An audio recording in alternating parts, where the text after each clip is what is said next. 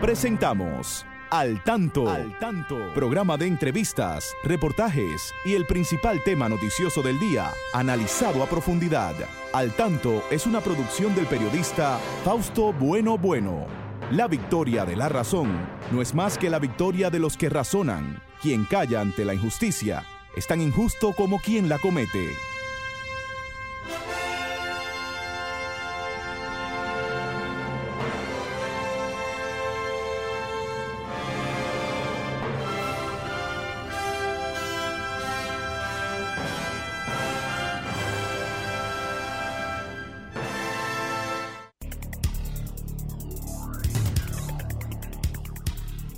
Hola, muy buenas tardes tengan todos y todas. Aquí estamos con ustedes, como cada sábado, en este espacio al tanto, al tanto, con más de 44 años en la Radio Nacional. Presentamos ahí a nuestro equipo y está siempre Franklin Tiburcio desde la coordinación técnica, Christopher Rodríguez Bueno en Facebook. Eh, siempre, por ahí está don Federico Núñez Mañán, gran colaborador de este programa, Miguel Ángel Marte, y desde el este del país, eh, licenciado Genaro Ortiz, que nos sirve noticias importantes de esa región este del país. Damos las buenas tardes aquí a mi lado a la licenciada Pastora Reyes, coproductora de este espacio. Buenas tardes, Pastora. Buenas tardes, Fausto, y a ustedes, mis amigos, como siempre, un afectuoso saludo y agradecerle de nuevo la sintonía con este su espacio al tanto. Y hoy, Fausto, es un día muy especial. día, el día 20 de noviembre de cada año, pues recordamos a la niñez, a los niños, a las niñas, a la infancia en sentido general. Fue cuando la Naciones Unidas celebra, aprobó la Declaración de los Derechos de los Niños en un día para hacer, recordar el, día, el 20 de noviembre y recordarle a todos los adultos y a todos los gobiernos eh, y a todo el que tiene que ver con el bienestar del mundo, eh, que los niños y las niñas tienen derecho a la salud, a la educación, a la protección, independientemente del lugar donde nazcan. hay que, debemos proteger nuestra niñez y facilitarle el acceso a una educación y a una educación de calidad, Fausto, y también a la salud. Tenemos muchos niños que sufren grandes enfermedades y y que por su situación de vulnerabilidad y de falta de recursos, pues muchos mueren y pueden ser enfermedades prevenibles. Así que mm, recordemos los derechos que tienen los niños a tener su techo, a tener el afecto de su familia, a no ser rechazado, a que crezcan en un ambiente sano. Debemos de de proteger nuestro, el ambiente, los entornos de todo tipo de contaminación, Fausto. No solamente contaminación ambiental, sino toda aquella conducta de los adultos que, que en vez de fortalecer y de, que los niños tengan un desarrollo adecuado, lo que hace es que se le daña con lenguajes agresivos, eh, con maltrato físico, todo esto es algo que daña el desarrollo integral de nuestros niños y niñas, así que vamos a ir cambiando en bienestar de nuestros niños y eso es en beneficio del mundo entero. Y eh, luego ellos lo van a reproducir cuando sean adultos, esa violencia que se ha ejercido contra ellos. Esto es un tema permanente, vamos a tener que tratarlo en cualquier momento. Y un tema que sigue siendo noticia pastora es el COVID. La OMS dice que el COVID-19 eh, matará a unos 500 mil personas en los próximos cinco meses en Europa. Solo en Europa. En Europa, la cosa ha estado difícil con el COVID también. Sí. Bueno, también Fausto, Estados Unidos aprueba la tercera dosis de vacunas contra el COVID-19 para mayores de 18 años de edad. Se, siguiendo con el COVID, se registran 1.068 nuevos casos del COVID, eh, tres muertos también en las últimas 24 horas en la República Dominicana y hasta la fecha han fallecido 4.186 personas. El Ministerio Público pide 18 meses de prisión preventiva contra los implicados en el caso Coral 5G. El presidente Abinader viaja al sur para visitar a las provincias de Barahona y Bauruco. Este Lula, Lula da Silva, es presidente de Brasil, dice que quiere ser candidato y que lo decidirá entre febrero y marzo del 2022. Vamos donde Franklin, que tiene unos mensajes de interés. Al tanto, con más de cuatro décadas en la Radio Nacional. Escúchelo cada sábado de 3 a 4 de la tarde a través de Sol 106.5, la más interactiva. Al tanto es una producción del periodista y profesor Fausto Bueno Bueno y de la licenciada Pastora Reyes. Y ahora, al tanto en las noticias. El país supera los 400 mil casos de COVID, 1073 y una muerte las últimas 24 horas. La República Dominicana superó ayer viernes los 400 mil casos de COVID-19 después de que el Ministerio de Salud Pública reportara 1.073 contagios en las últimas 24 horas.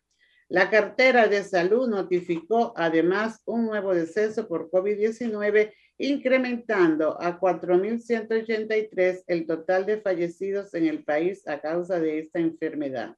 De acuerdo con el boletín 610 de salud pública, las personas que actualmente tienen coronavirus en República Dominicana alcanzan los 5.247. En la última jornada se procesaron 16.478 muestras para detectar el COVID-19. El presidente de la República Dominicana instruye comenzar comenzar cambio en sistema educativo de la Policía Nacional. Mediante la disposición presidencial número 23.903, suscrita por el jefe de Estado, se dispone que Roberto Santana Sánchez coordine y dirija en conjunto con el Ministerio de Interior y Policía la reestructuración del Instituto Policial de Educación conforme al artículo 44 de la ley número 590-16 de esta institución. El objetivo es alcanzar una transformación del modelo educativo policial que garantice el desempeño íntegro de las funciones requeridas del cuerpo policial, un servicio profesional de calidad abordando de manera prioritaria la doctrina y filosofía de la Policía Nacional. Entre otras disposiciones, contempla el diseño de un nuevo y riguroso proceso para el reclutamiento e ingreso a la Policía Nacional.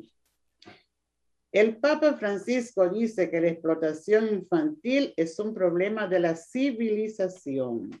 El Papa Francisco denunció la explotación infantil que consideró una violación contra la dignidad humana y pidió a todos los actores sociales que trabajen para erradicar sus causas. El Papa consideró chocante y preocupante que en las economías actuales en las que la innovación industrial lleva a hablar incluso de una cuarta revolución industrial, siga existiendo el empleo de niños en actividades laborales y denunció que la pandemia del COVID-19 ha agravado aún más la situación. Se está robando a los niños su futuro y por tanto la propia humanidad. es una violación de la dignidad, criticó el Papa Francisco.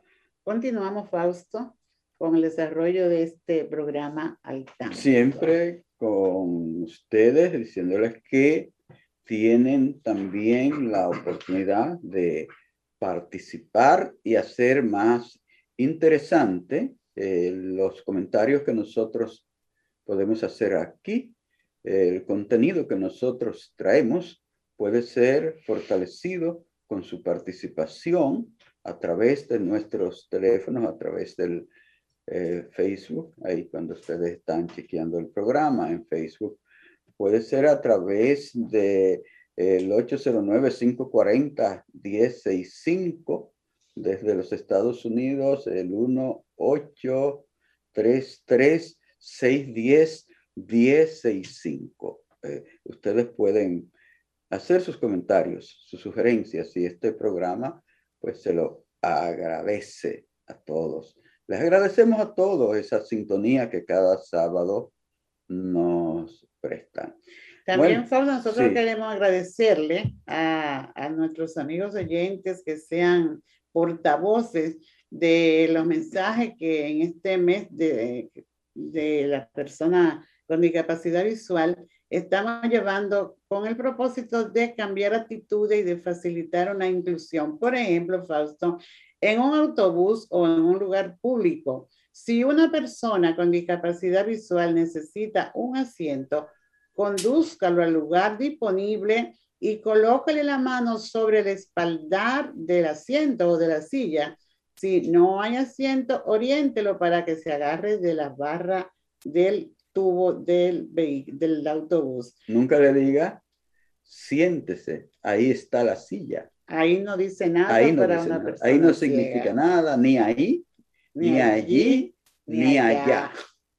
Exacto, pero también... Son, términos muy aéreos para las personas ciegas. También al guiar a una persona con discapacidad visual hacia un automóvil, habla de la puerta, coloque la mano sobre la capota del carro, si es un carro, ¿verdad? Del vehículo. Del vehículo. Y dígale si debe entrar delante, en el asiento delantero o detrás.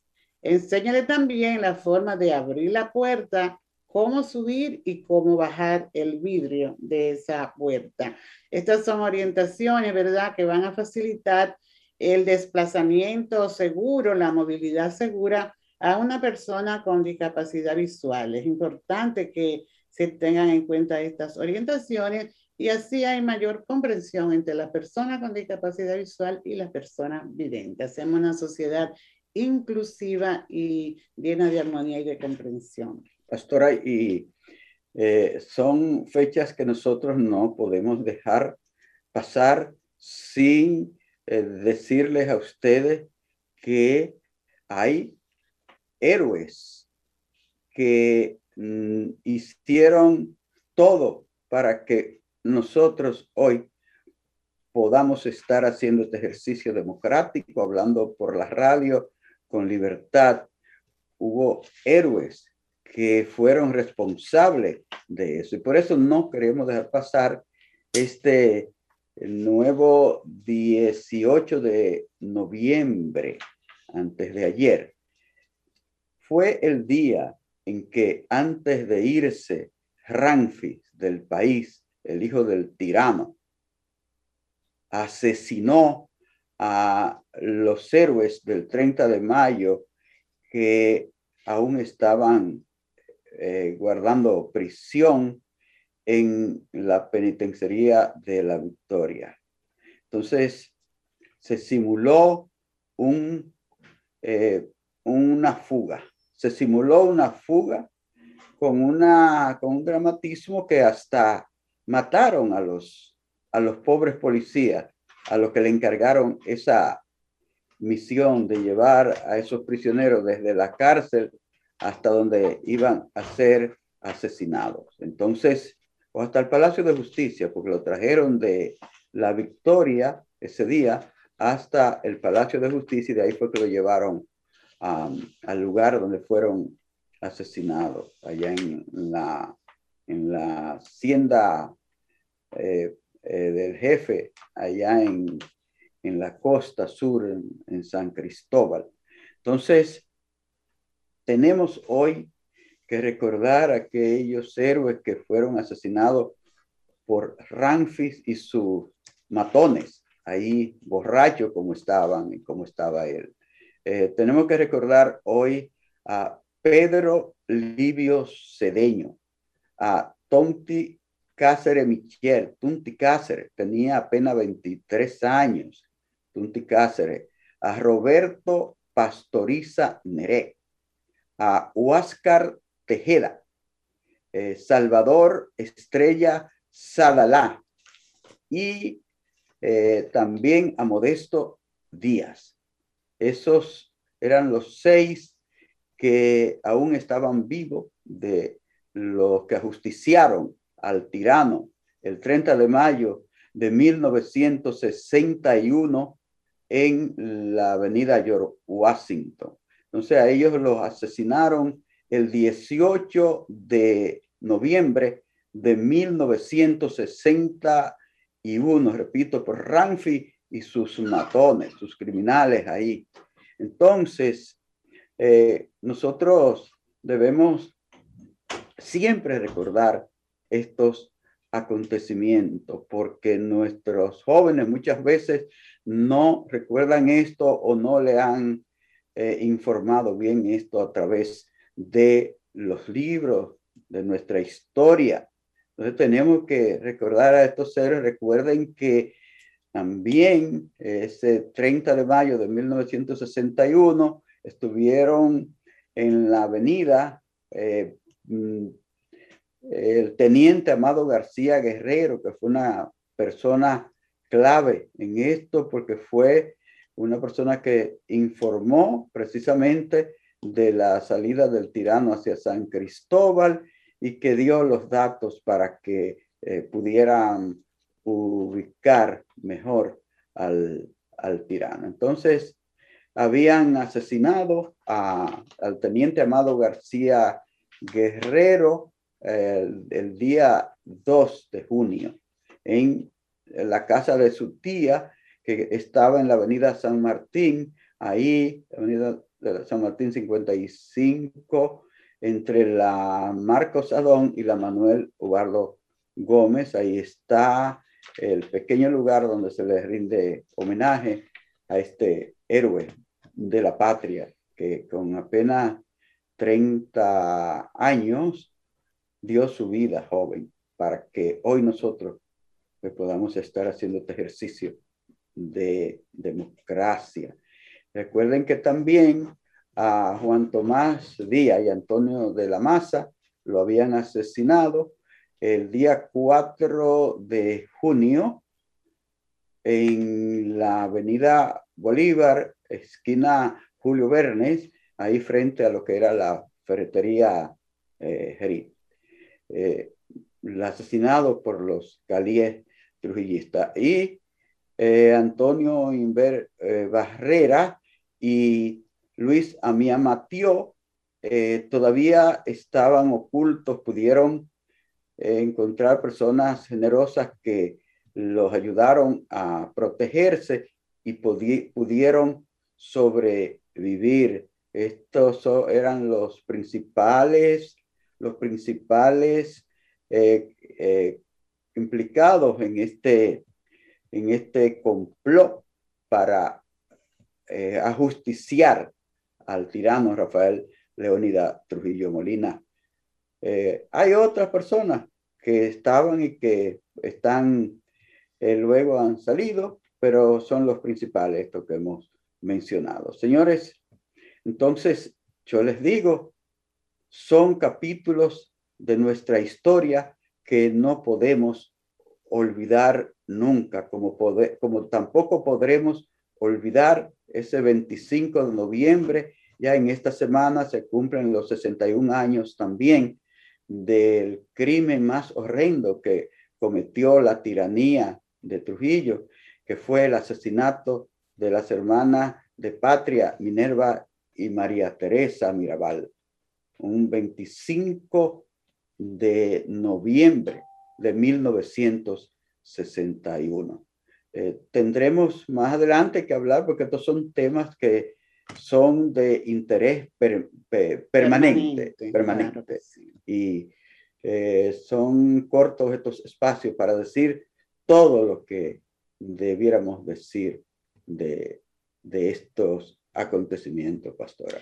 Así es, hay que difundirlo y hay que darlo a conocer lo que tiene la información precisa y, y verá sobre esos acontecimientos porque en primer lugar no se puede descuidar la historia ni se puede desvirtuar tampoco. Entonces nuestra juventud eh, debe de estar eh, llegar a estas informaciones de, modo que se motiven siempre para defender, ¿verdad?, lo que es la patria, lo que es nuestro derecho, lo que es el vivir en paz y, y conocer a nuestra gente, porque de pronto aparecen algunos, eh, ¿qué te digo?, reductos por ahí, ¿verdad?, o personas eh, que no tienen un conocimiento fortalecido y de pronto dicen que si se volviéramos a aquellos tiempos, por Dios, eso, hay quienes dicen, está muy superado ya hay realmente. Hasta quienes dicen necesitamos un Trujillo. Señores, eh, hay que saber lo horrible que fue aquella tiranía. Hay que saber el martirologio de estos héroes para que uno, mire, no se atreva nunca a decir una cosa así. Entonces, tenemos que recordar, este, el pueblo dominicano tiene una deuda permanente con estos héroes y hay que recordarlo siempre, porque no era, no era cosa fácil disponerse y proponerse eliminar la cabeza de una dictadura como era la dictadura trujillista. Y aquellos héroes se atrevieron a reunirse, a prepararse para hacerlo. Así que el Lord siempre a estos héroes. Bueno, pastora, tenemos muchos temas en agenda para hoy. Yo sé que en educación tú tienes cosas interesantes, así que vamos a decirle a Franklin que nos vamos al tanto con la educación. Manténgase al tanto con la educación. Eh, fíjate, Fabri, siguiendo un poco sobre lo que es este mes de, de la persona con discapacidad visual, tengo aquí algunas orientaciones para los docentes, ahora que estamos, ¿verdad?, en pleno desarrollo del año escolar. Y hay muchos casos de niños que tienen, que presentan dificultades en las aulas y que el docente de pronto no tiene la información para saber el por qué ese niño tiene cierto comportamiento. Por ejemplo, si se frota mucho los ojos, si tropieza con objeto en el aula, si le cuesta ver la pizarra para poder escribir, eh, si al escribir se inclina mucho la cabeza hacia, hacia, la, hacia la butaca. Todos estos son algunos señales de alerta y otras más que le dan al profesor una pista de que este niño presenta alguna dificultad visual. Además, si ya conoce el caso, pues debe de facilitarle una buena iluminación, debe de utilizar un pizarrón blanco con un marcador negro que dé contraste y el estudiante pueda tener una buena, eh, ver bien la pizarra, lo que, lo que está escrito ahí. También debe de evitar los colores claros para escribir en fondo blanco. Estas son algunas orientaciones para los docentes.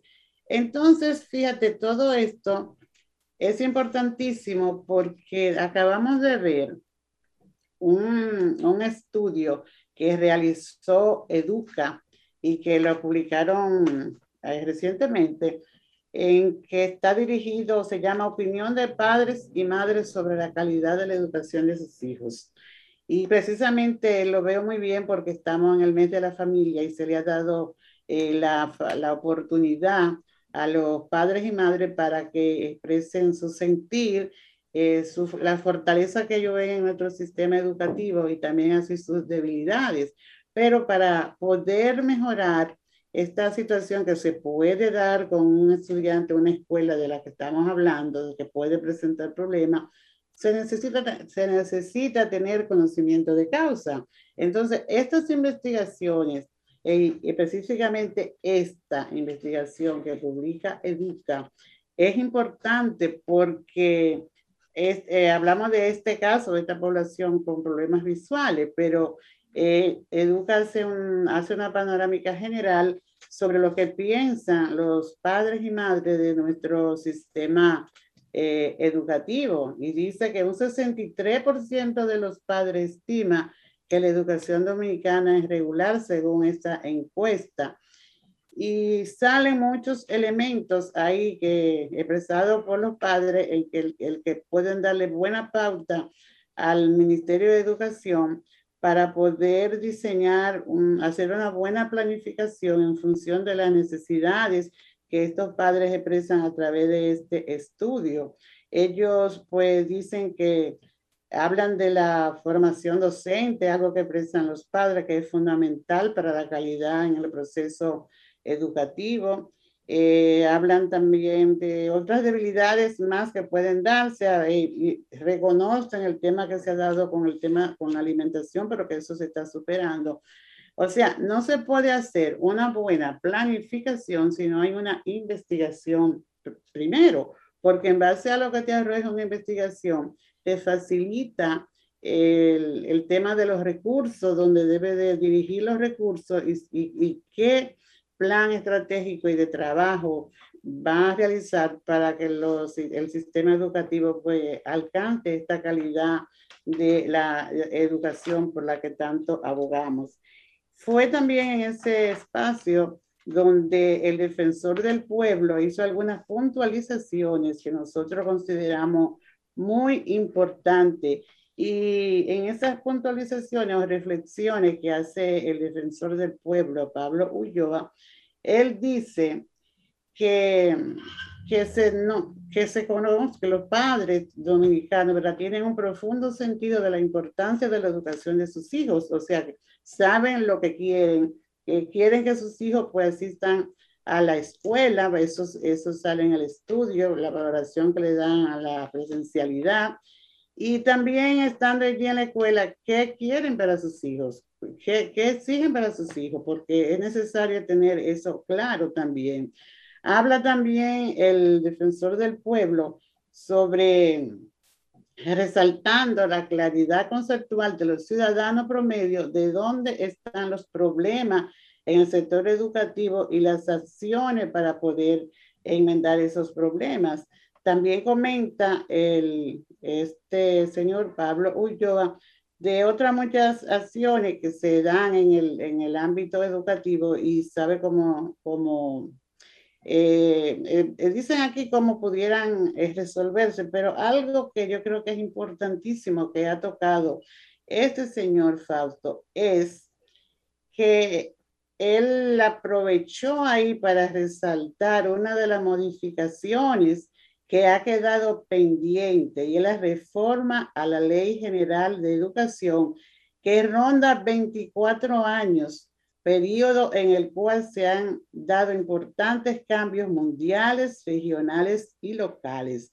Me parece que esto es un, algo muy puntual y necesario que se trabaje en este tema de la ley de educación, que se actualice, porque en verdad se han, hay cambios que se, que se están dando constantemente, estamos en un mundo de cambio, pero estamos eh, amparados en una ley que tiene 24 años, Fausto. Ha, debido eh, modificarse. Esa ha debido modificarse esa ley. De, Hay muchos detalles que tienen que mejorar. Tienen que mejorar. Y algo también muy importante a propósito de este, de este estudio es lo que dice el ministro de Educación. Él dice que necesita data confiable para tomar acciones en la educación solamente se pueden tener esa data confiable si se hace, si se, se pone en práctica lo que son las investigaciones, porque como te decía, eso arroja una, una luz y da una orientación muy precisa sobre qué cosas debemos mejorar.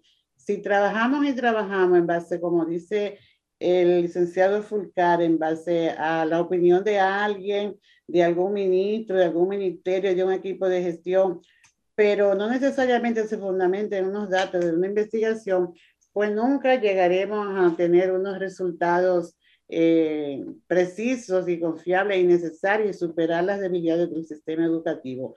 Este es un, un, documento, un trabajo de investigación muy importante precisamente en este momento en que se han originado cambios y necesidades, han surgido debido a este sistema del COVID, lo que fueron estos años anteriores, todo este año anterior de, del COVID y, la, y el trabajo educativo. Entonces, eh, saludamos a los padres que participaron en esta encuesta, que hicieron una buena aportación y ojalá que esto sea bien acogido por las autoridades nuestra para que sea una planificación justa y específica sobre las necesidades que hay que superar. Bueno, pastora, muy interesante. Este tema vamos a continuarlo en algún otro momento. Eh, es tiempo de ir a una pausa, así que eh, unos mensajes de interés y volvemos con ustedes con otros temas del programa. Adelante, Franklin. Al tanto, con más de cuatro décadas en la Radio Nacional. Escúchelo cada sábado de 3 a 4 de la tarde a través de Sol 106.5, la más interactiva. Al tanto es una producción del periodista y profesor Fausto Bueno Bueno y de la licenciada Pastora Reyes. Muy bien, muy bien. Seguimos en este su espacio al tanto desde Santo Domingo, de Guzmán, capital de la República Dominicana, en el Distrito Nacional. Y ahora nos toca ir a la Romana. y está el colega Genaro Ortiz, quien tiene noticias muy importantes para todos ustedes. Adelante, Genaro, buenas tardes. Hola, ¿qué tal? República Dominicana y el mundo. Genaro Ortiz con un resumen de las principales informaciones acontecidas en la Romana y el este del país. Aquí están las informaciones.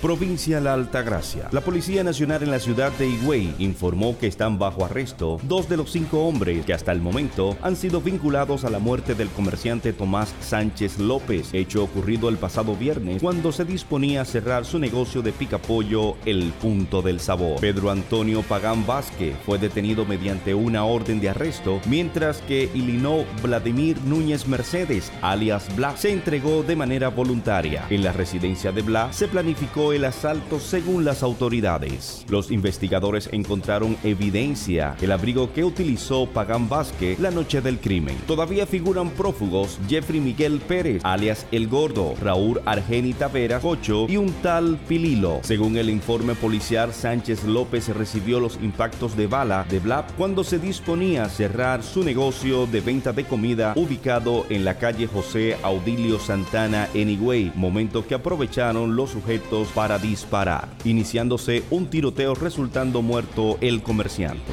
En otra información, San Pedro de Macorís. El Tribunal Colegiado de San Pedro de Macorís dictó sentencias en contra de Pedro Jan, quien fue condenado a 10 años de prisión por violar sexualmente a una mujer, mientras que Corpo Arturo de León Enríquez y Heriberto Cordero Dever fueron hallados culpables de agresión sexual a una menor de edad y de violencia doméstica, cada uno con una sentencia de cinco años de prisión. La Unidad de Atención Integral a la Violencia de Género Intrafamiliar y Delitos Sexuales de San Pedro de Macorís recibió las denuncias, mientras que en los procesos Pedro Adael García de Peña, fiscal del Departamento de Litigación Final, aportó distintas pruebas testimoniales, documentales y presenciales que sirvieron de sustento a la acusación. Y por último, en las deportivas, en el béisbol invernal de la República Dominicana, pasión que une a los dominicanos. Los resultados de los partidos de ayer. Las Águilas del Cibao derrotan a las Estrellas Orientales cuatro carreras por dos, mientras que los Leones del Escogido aplastan a los Tigres del Licey ocho carreras por dos. Los Gigantes del Cibao derrotan a los Toros del Este cinco carreras por cuatro. Los partidos que están programados para hoy. Estrellas Orientales en Santo Domingo se enfrentan a los Leones del Escogido, partido que inició a las 2.30 de la tarde. A las 6 de la tarde está programado programado el partido entre Gigantes y Águilas, mientras que en la Romana los Tigres del Licey vuelven nuevamente al Corral de los Toros, partido programado para las 7.30. Hasta aquí un resumen de las principales informaciones producidas en la Romana y el este del país. Genaro Ortiz les informó. Continúen con Al Tanto. Sí, amigas y amigos, estamos con ustedes en este espacio que cada sábado les llevamos para informarles sobre los acontecimientos más importantes. Saludamos a todos nuestros amigos ahí en las ondas hercianas, en la radio, en la web, en Facebook Live, Pastor. Ahí están nuestros amigos. Están nuestros amigos Julio Núñez. Julio César Núñez, Florida. Julio Núñez. Igual a Ramón Francisco Bruján está en sintonía con nosotros. Pola Bueno desde Estados Unidos. Igual está Esmeira y el profesor Abu Fausto, profesor Abu te felicita por tu cumpleaños. Ah, muchas gracias, profesor Abu. Allá en Constanza, está en un frío ahí como de algunos 16 o 17 grados en estos momentos. Envidiable, profesor Abu. Envidiable, profesor. Eh, también en San Francisco de Macorís, Fausto Luxemburgo Rosa López ah. está en sintonía. Igual en Santiago, nuestra amiga Ingrid Carolina, quien te felicita ah, también. Muchas gracias, muchas gracias. Eh, también lo está Faruk eh, desde Nueva York, está en sintonía con Al Tanto. Y Jaira Buenomorfa está en sintonía con este su espacio Al Tanto. A todos los saludamos y les agradecemos su apoyo para con nosotros en este su espacio al tanto. Igual falta que queremos recordarle a, a todos que si en alguna ocasión tiene una persona con discapacidad visual en su casa de visita o, o que vive permanentemente allí, mantenga las puertas y la ventana completamente abierta o cerrada. Así puede evitar que la persona pues tenga un accidente, si están entreabierta, mal, mal o mal cerrada, ¿verdad? Pues la persona puede chocar y puede tener un accidente. Igual que las gavetas de los muebles deben permanecer cerradas. Todo esto evita que esta persona pues tenga accidente. Y si al servirle en los alimentos tiene que servirle eh, líquido como café o té, no, de, no llene demasiado el vaso porque eh, la persona ciega pues no puede verla hasta dónde y puede tener un accidente en la mesa, ¿verdad? puede derramarse, el, líquido. Entonces, estos son detalles importantísimos que hacen bien a la persona con discapacidad visual, sentirse cómoda a su lado. Muy bien, creo que son orientaciones que valen mucho para que usted tenga un mejor desempeño, mejor comportamiento frente a una persona con discapacidad visual.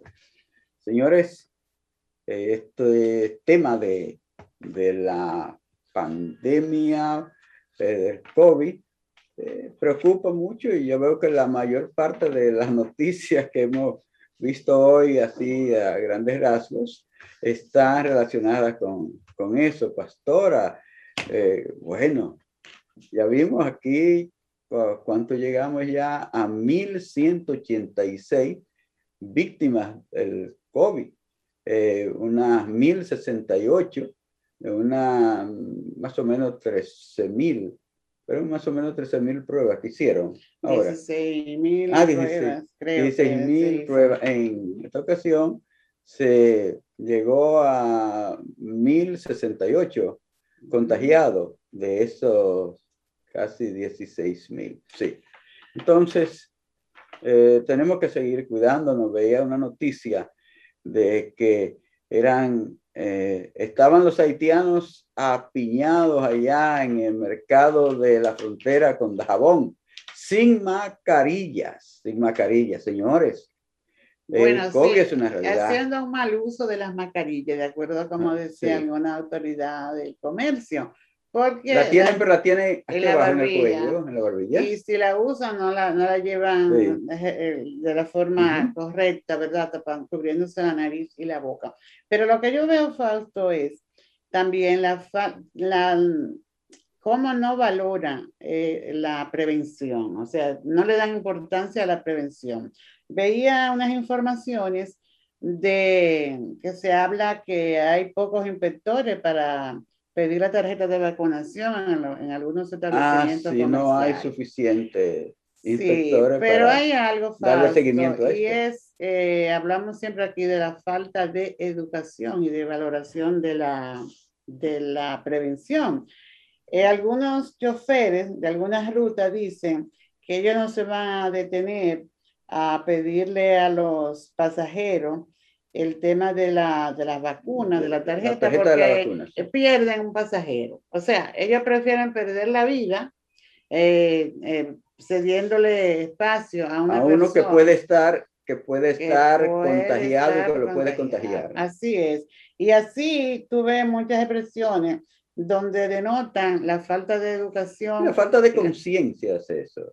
claro, porque tienen que, un chofer también, sabemos que los combustibles están caros, que en una ruta larga pues se gasta mucho, pero si usted pierde la vida es peor. Entonces, que no haya que decirle que, que monte tan, una cantidad de pasajeros en su vehículo, ¿verdad? Para, para que permanezcamos con el país abierto, porque si volvemos de nuevo, como esto va, no es para menos, porque no solo aquí, sino en, otra, en otros países, pues está dando el tema que hay que volver a, aplicar algunas estrategias fuertes para eh, someter a la población a que no, a que mantenga distanciamiento y sobre todo vemos cómo hacen tanto énfasis en el uso de las mascarillas. Entonces, ¿por qué no usarla? ¿Por qué no evitar el tema de usted que se ve afectado por el COVID? También evitar ya ir dándole un corte a esta pandemia porque no va a depender, las vacunas son importantes y son necesarias. Eh, y se ha dicho que el que usted tenga la vacuna no evita que, que, que sea afectado, pero se hace mucho énfasis en la mascarilla y el distanciamiento, Fausto. Y la vacuna, mira, ya, ya en Estados Unidos han autorizado la vacunación para jóvenes a partir de 18 años. Ya recuerden que la semana pasada estábamos viendo que estaban eh, permitiendo a las personas de, de, más de 65 años eh, suministrarse la, la, tercera, dosis, la tercera dosis. Y eso es, están permitiéndolo ya eh, a partir de los 18 años, pueden vacunarse, ponerse su tercera dosis, que no era permitido eso.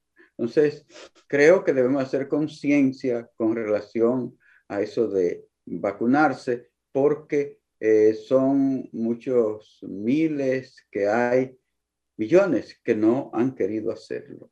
Entonces, creo que es una forma de usted colaborar con que esta pandemia vaya cediendo, porque hay que, lo que yo vi que está pronosticando la la OMS para Europa es algo que preocupa. Dicen que ellos prevén que pudieran morir hasta 500 mil personas en lo que va en, hasta ahora, hasta marzo, creo que dicen, 500 eh, mil personas eh, que pudieran morir a causa de, del COVID, porque la, situación allí parece que es muy precaria y hablaban de Austria, hablaban de Alemania, otros países del centro de, de Europa. Sí. Entonces, aquí eh, realmente debemos de sentirnos agradecidos de que disponemos de, la, de las vacunas. Hay una, eh, un llamado que hace una joven mujer embarazada de que de que no tenga miedo por ser embarazada, que vaya a, a vacunarse. Y ahora mismo, Fausto, el ministro de Salud anunciaba en esta semana los diferentes puestos de vacunación a nivel nacional para que la gente pues acuda a, a, a vacunarse. Dice que en el país se han colocado 13 millones 656 mil 936 antígenos contra el coronavirus y, y están ahí las demás vacunas. Entonces, como tú dices, dejamos este mensaje, ya que el tiempo se nos ha terminado, de la importancia de la vacunación y de la prevención y de que todos contribuyamos de una manera obediente y entusiasta a que terminemos con esta pandemia y que no sea enero un mes de lamentaciones porque durante las navidades no hayamos sido obedientes a las normas que imponen las autoridades de salud. Entonces debemos de despedirnos ya. Se acabó el tiempo. Se acabó el tiempo. bueno, qué rápido pasa el tiempo. Se nos quedan tantas informaciones buenas, pero ya la semana próxima estaremos de nuevo volviendo con más informaciones, con más comentarios, con más participación de ustedes. Muchísimas gracias. Le damos los saludos a Brunilda Márquez, también a, a Marisol, Quesada, Marisol Quesada, y nos veremos. Gracias, señores, por escucharnos. Será hasta el sábado, cuando Dios mediante, estaremos nuevamente con ustedes. Hasta entonces.